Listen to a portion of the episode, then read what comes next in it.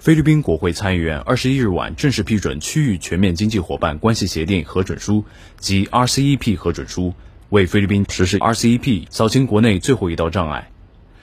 菲律宾经济界官员和专家学者认为，实施 RCEP 有利于提升菲律宾贸易与投资自由化和便利化，帮助其更好融入全球供应链，通过区域和全球贸易以及加大对战略部门投资，来推动菲律宾经济持续增长，给菲律宾民众带来切实利益。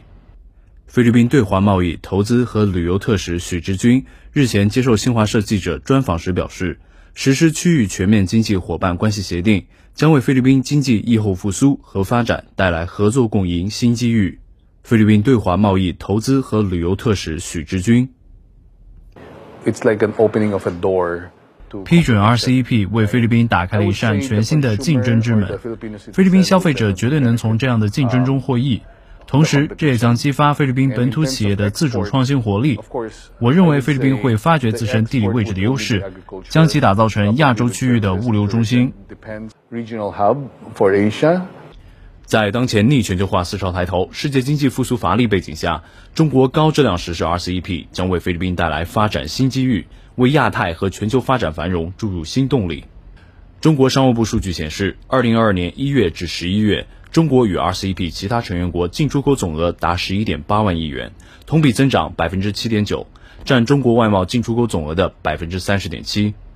不少菲律宾专家建议，菲律宾应充分利用自身在商业和专业服务领域的优势，积极把握共享中国这一区域经济合作重要参与方的市场准入机会。